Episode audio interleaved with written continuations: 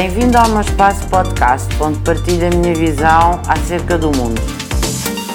Nós temos vindo a ser confrontados nestes últimos meses com, quisermos o exemplo ao contrário desta da questão que me coloca e efetivamente, eh, na minha opinião,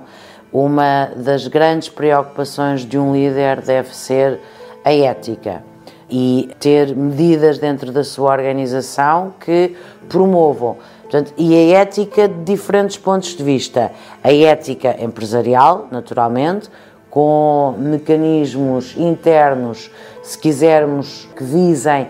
a transparência, que visem uh, uh, o respeito pelos direitos de personalidade de, de todas as pessoas que, que trabalham e que colaboram com a organização empresarial e depois também a ética pessoal que se vê também na forma como uh, interage portanto, do, do, ponto de vista uh, social e interpessoal a forma como rege as, relações pessoais, sociais e o ambiente que gera na organização.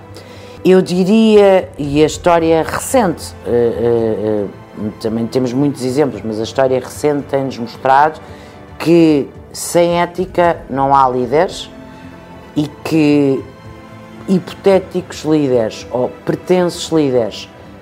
que tenham sido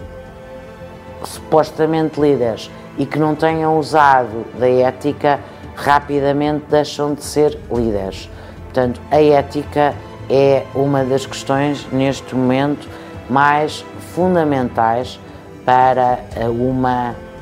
uma organização que eh, está de acordo com a exigência destes tempos modernos em que efetivamente todas estas questões são cada vez mais valorizadas,